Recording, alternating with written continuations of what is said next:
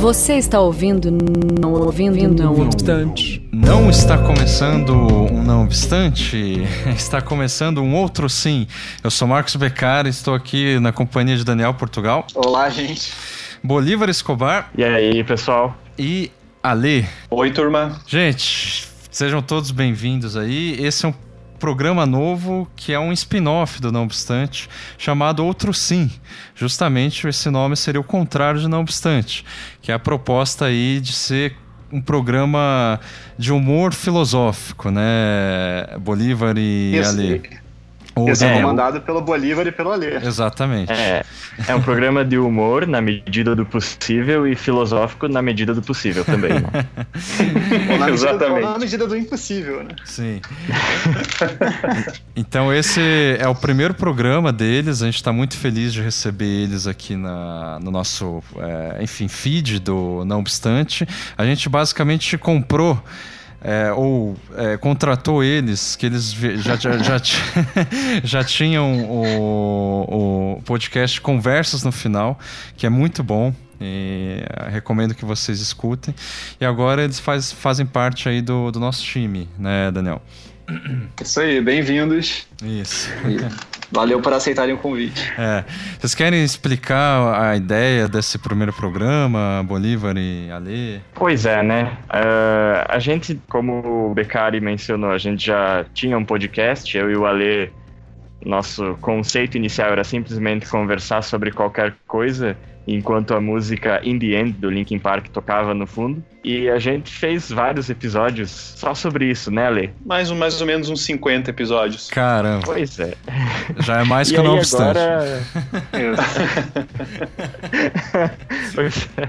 E aí agora a gente tá, vamos adaptar um pouco esse formato, não vai sair nada muito muito diferente assim, mas vai ser uma, uma conversa bacana, né? Uma bagunça gostosa. Exatamente. Inclusive para os nossos ouvintes do Conversas no Final que venham para cá também, né, e ouça o Não Obstante, que é bem diferente do Conversas, Sim. mas cabe aqui o, o convite também, né, de audição. Sim. Não, entre a filosofia e o humor, há mais coisas do que julga, né? A nossa van. Filosofia. Não é A tão nossa van diferente. supõe, É. que supõe nossa nova filosofia. Exatamente. Então, a gente deixa aí o ouvinte para degustar aí o nosso o primeiro programa aí do Outro Sim. Já agradeço mais uma vez aqui, né, eu e o Daniel. Isso, até mais, gente. Obrigado pela, pela audiência. Isso. E fiquem agora com o programa.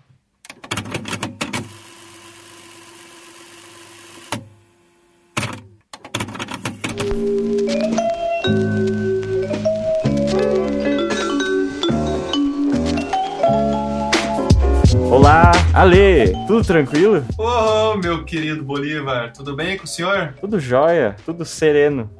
E por aí, Aqui também. Aqui tá tudo ótimo, tudo às mil maravilhas, mais ou menos. mais ou menos, Ale. É, né?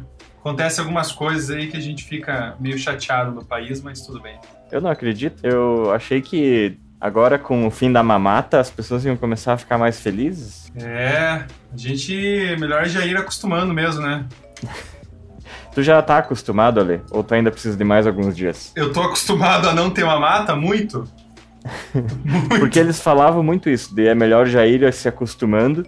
E agora que, que começou o governo Bolsonaro, eu, eu não sei se eu já era pra eu ter me acostumado ou se eu ainda tô atrasado. Pois é, né? Quando que vai chegar esse, esse costume aí, né? Acho que semana que vem, Ale. Eu acho que também, talvez na terça, né? Terça-feira vai chegar. É. Até lá eu, eu me reservo no direito de não estar nem um pouco acostumado com as coisas que estão acontecendo. eu tô um pouco chocado, na verdade, com esse decreto que o Bolsonaro assinou para liberar as armas. Ah, é? E Diz aí não- o, que, que, o, que, que, o que, que o senhor fez. Ah, e não, não é qualquer arma, né? É arma de fogo que ele quer liberar. Ah, não é a arminha do, de, de mão mais. Ele quer que a gente dê tiro, né? Eu acho que ele levou muito a sério essa questão do brasileiro ter vontade de atirar nas pessoas e aí ele resolveu facilitar isso.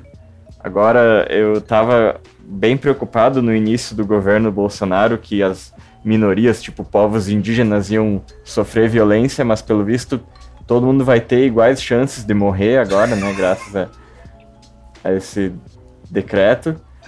Mas eu tava dando uma pesquisada melhor ali para entender o que, que ele tá querendo.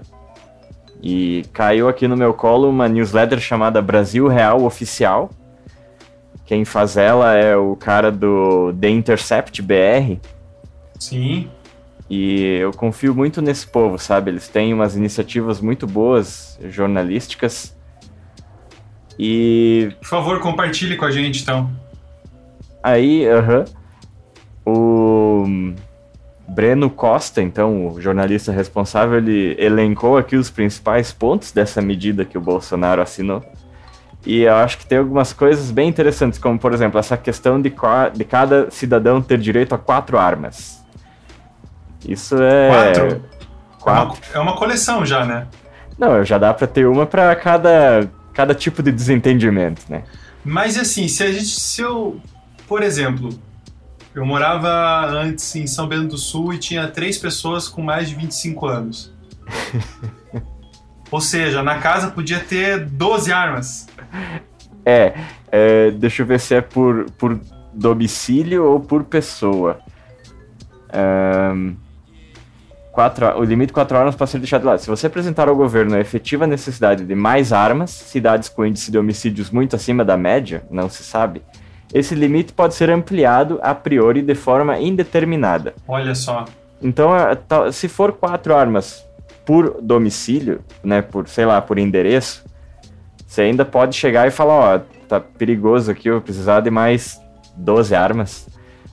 Mas eu acho que é por. Eu acho que é. Eu tô precisando de mais algumas aí, delegado. Por favor. Eu já tenho quatro e já gastei tudo, todas as balas. Eu preciso de mais sete. Viu? É. Mas eu acho que é por pessoa, porque o registro é no nome da pessoa, né? Pode ser. Então é por pessoa. Ou Uhum. seja, numa república, então, por exemplo, como eu morava antes, então é pode ser um, sei lá, um jogo de Counter Strike, assim, Uhum. né? É, e pode ser um jogo de Counter-Strike que dura 10 anos ali, porque essa nova- esse novo decreto, antes ah, a posse de arma tinha que ser renovada a cada 5 anos, mas agora, graças a essa afrouxada aí, dá pra ter a arma por 10 anos sem precisar renovar nada. Olha só.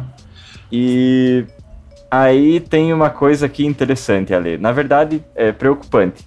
Porque tu tem que comprovar que tu não tem antecedentes criminais. E aí, segundo esse decreto, ah, a exigência é a apresentação de comprovação de ficha limpa em relação a inquéritos ou processos. Essa comprovação de ausência de vínculo com grupos criminosos deve ocorrer, portanto, de forma extrajudicial.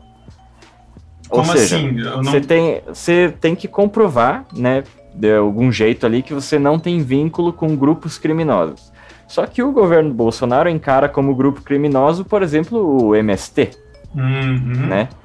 E aí, por exemplo, se eu fui lá e dei um like na página do MST no Facebook, o que, que é isso? É um vínculo já? Eu simpatizo com a causa e eu não posso ter arma, Boa. né?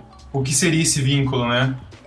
É, tipo, se eu, se eu já sorri lendo uma notícia boa sobre o MST, eu tô vinculado já? Bom, bom, ó, eu posso dizer uma coisa, eu sou professor, então eu já não posso ter esse porte de arma, né? Que professor é vagabundo, né? Nossa, vocês são um grupo de, de, de indigentes aí complicado. Até porque a arma na mão do professor ia, ia ser muito trágico ali. Talvez constatar que mesmo com um revólver na mão, ainda assim ia ter aluno fazendo pouco caso do professor dentro da sala, sabe? Você vê que você não consegue ensinar nada mesmo com uma arma na mão.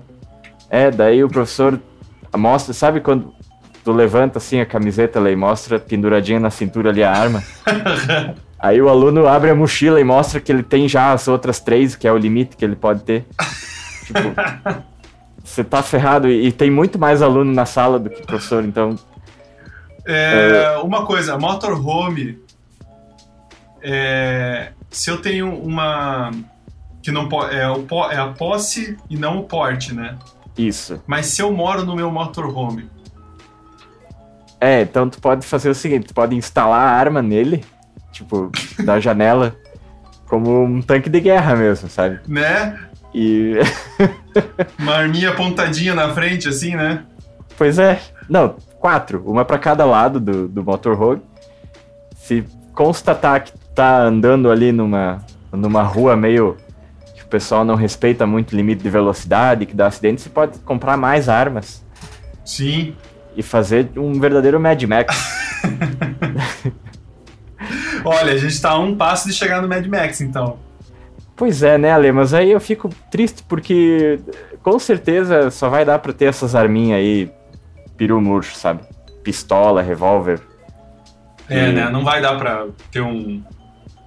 Ah, uma, eu, eu li uma notícia esses dias aí que, enfim, já acontecia, né, na verdade, a questão de desarmamento, que policiais lá que encontrassem, por exemplo, na Bahia, no Maranhão, em vários estados, que encontrasse uma arma, é, tinha que, é, se encontrasse uma arma e retornasse, enfim, lá, entregasse para a polícia, ou encontrasse ela, sei lá, de forma ilegal e trouxesse para a delegacia, ele ganhava um dinheiro. Então, ah, o cara entregou um 38, ele ganha 150 reais.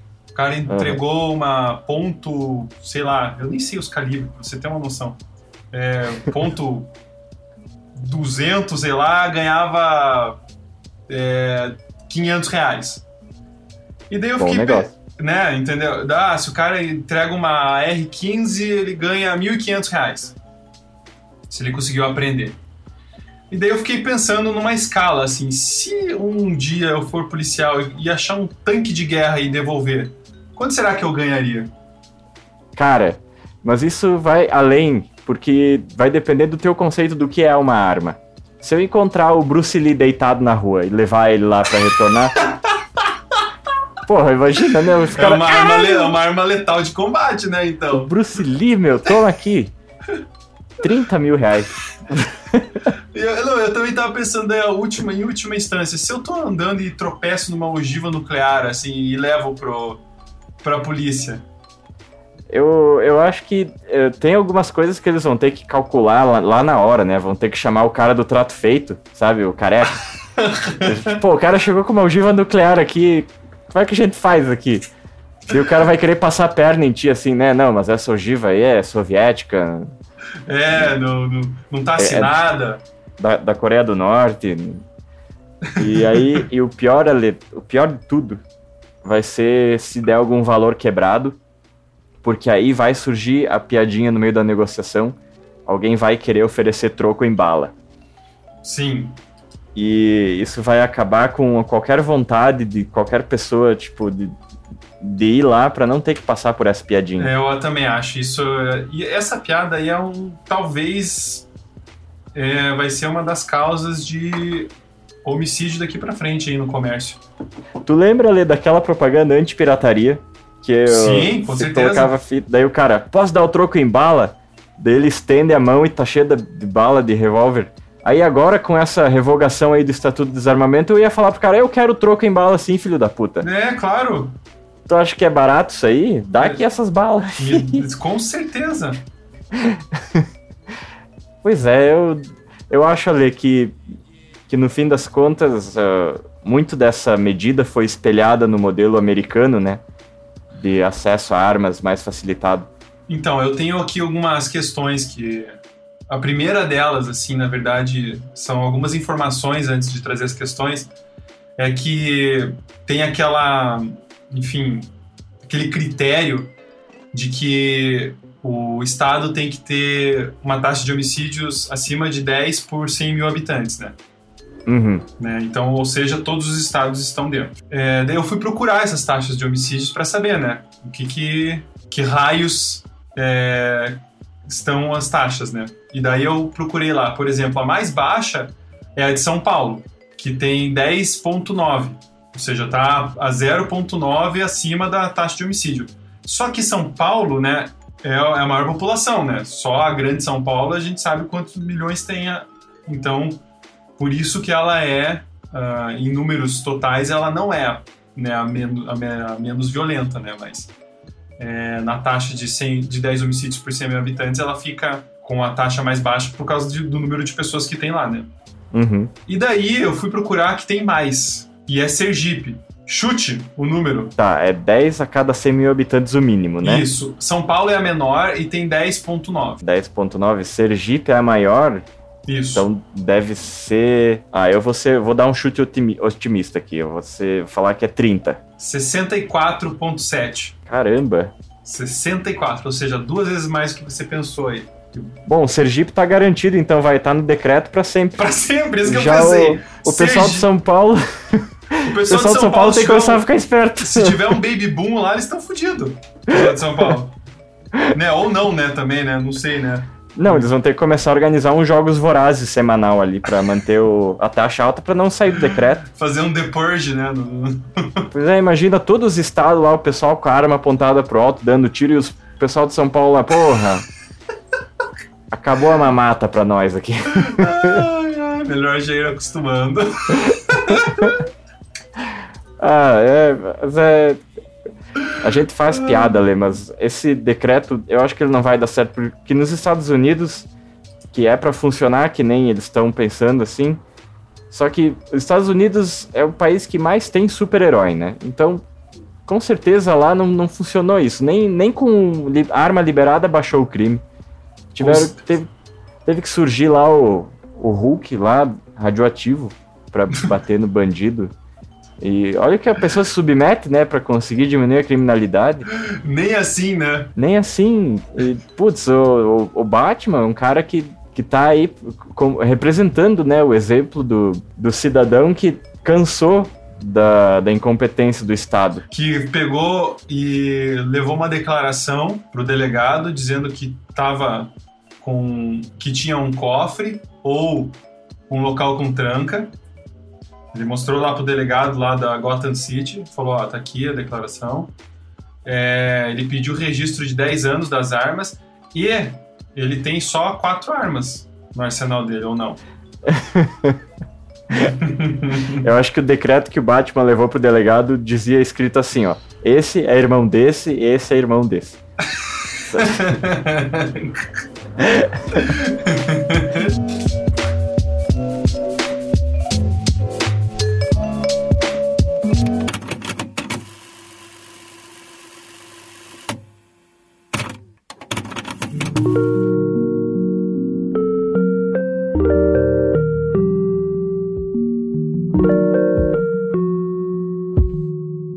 Ale, o super-herói americano, ele, ele vive nesse mundo de esse mundo trágico que não importa o que ele faça, ele continua vendo o crime acontecer ao redor dele e continua vendo o vilão surgir, não importa da onde, sempre vai ter um vilão obstinado a acabar com esse super-herói.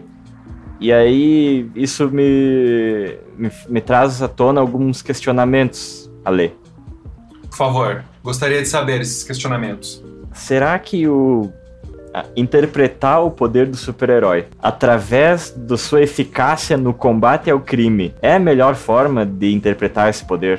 Ah, vamos pensar aqui, na verdade, então o que você está querendo propor é usar esse poder ou usar a capacidade do herói em outras causas, em outras questões? Isso, porque o, o super-herói, a partir do momento que ele surge, ele já carrega o pressuposto de que ele só vai ser útil fazendo o bem. E o bem é geralmente descer porrada em quem tá ali atrapalhando a produtividade da sociedade, né? Engraçado que o, o super-herói ele só combate criminalidade, né? Sim, E não outra coisa, né? é exatamente isso. Ok. Então, por exemplo, o, a gente pega o Super-Homem. Super-Homem é o melhor exemplo, acho que, para ilustrar essa, essa minha contenda. O Super-Homem ele cai na Terra vindo de um planeta alienígena, ganhou os poderes por passar muito perto do Sol. Não sei muito bem qual é o canon, Uhum. mas ele desenvolve a sua persona de super-herói batendo no- nos bandidos, né? Na máfia, ele vai lá, dá porrada, tem alguém gritando por socorro, ele voa até a pessoa. Tá lá o Lex Luthor fazendo alguma traquinagem, daí desce lá o super-homem e, e mostra pra ele o que é bom pra tosse. Mas, e se o super-homem parasse por um momento e pensasse na raiz do- de toda essa maldade dos vilões? E chegasse à conclusão que, por exemplo, assim, um super-homem bem marxista, talvez esse pessoal esteja sendo malvado porque a desigualdade social é muito ampla na nossa sociedade. Perfeito. Então, eu vou dar um jeito de colocar o meu poder a favor dos socialmente fragilizados e eu vou começar a levar comida para essa galera.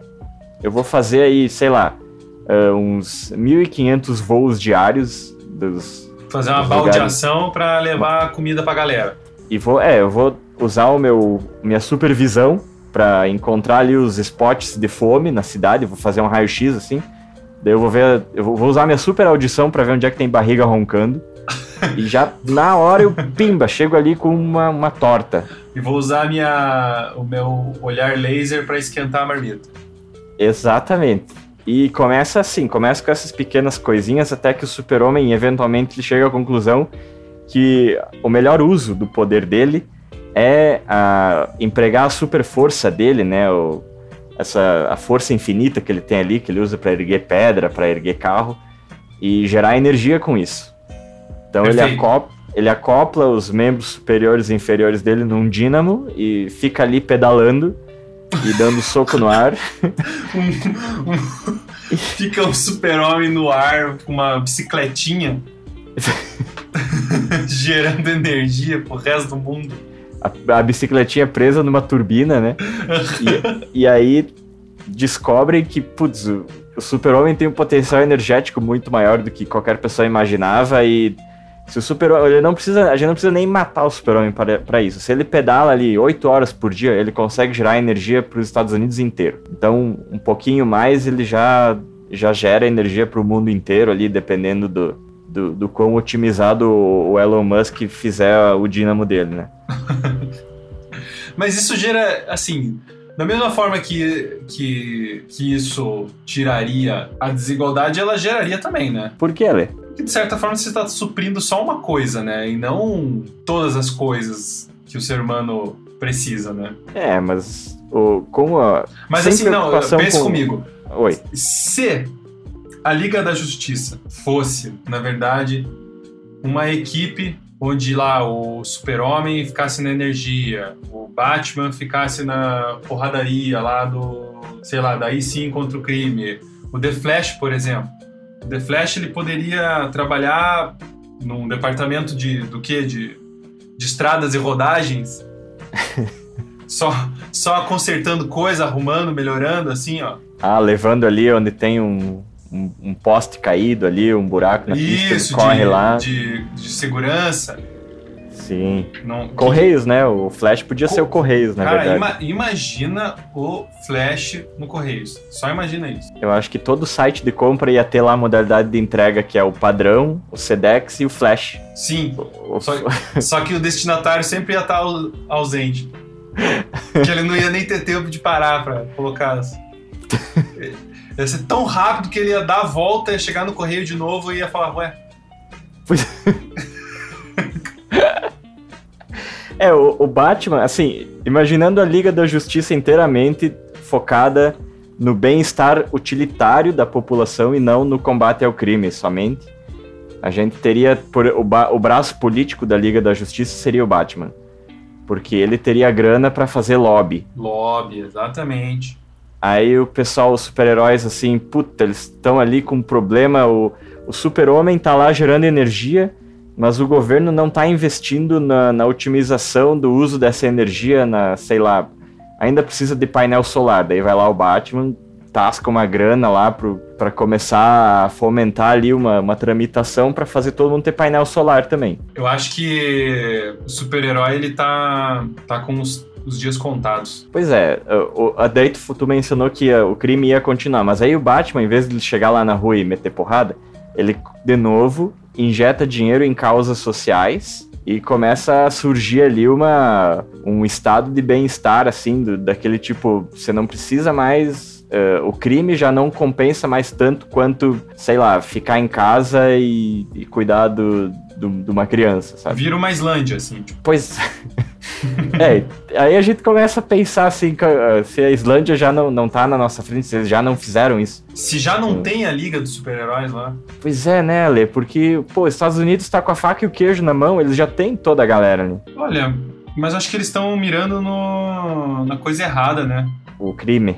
O crime? Pois é, e aí eu não sei, a gente pensa assim no, no super-herói por esse ponto de vista utilitário. É, por que, que o, o, o, crime continua acontecendo? É porque o super-herói ele precisa do crime. A partir do momento que a sociedade entrar nesse ciclo de autossustentação ali, imagina que os, os cientistas eles conseguem aí reproduzir o super-homem em laboratório. Vem ali que, pá, o cara não é tão difícil assim a gente clonar um super-homem. Aí o super-herói, ele, ele perde essa, essa carga mitológica dele, ele vira um, objeto de museu, assim, né? Ó, naquela época ali que tava foda mesmo, a gente precisava dessa, galera aí. Ele vira um veterano. É, pois é, triste, né? Tava pensando agora aqui, como é.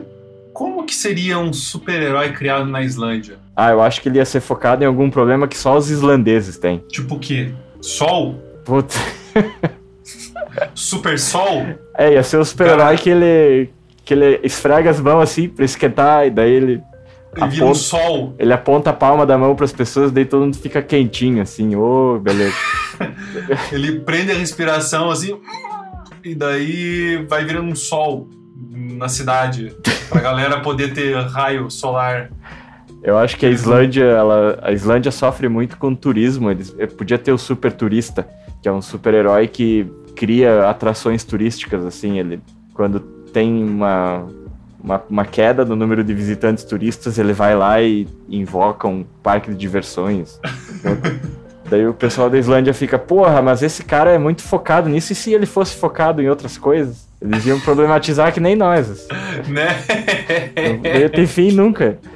Será que, uh... será que existe alguma sociedade que não precisa de super-heróis, Ale? A Islândia. Não, a Islândia precisa do super sol. Ele precisa, a Islândia precisa de quando estão com tédio, assim, tipo, puta, tá chato aqui. Daí vem um super entertainer, assim, tipo, tipo, é um cara, é um cara com uma camisetinha do Sesc, assim. O Eric Johnson, veio o Eric, o Eric... O Eric Johnson é o super-herói. Bermudinha, camiseta do Sesc, fazer é, com as bolinhas assim para fazer jogo de pega-pega. Tipo, sabe quando o Eric Johnson ele vai caminhando assim pelo, pelo chão árido e gelado da Islândia, ele vai transformando em areia onde ele pisa e vai brotando. Vai brotando uns coqueirinhos. Quadras de futebol, assim. Né? Daí o pessoal da Islândia fica. É, é um pássaro? É um avião. Não, eles ficam. É, é uma. que, é um vendedor de picolé? É um. É um. é um pinguim? Não, é o Eric Johnson. Não, é o Eric Johnson.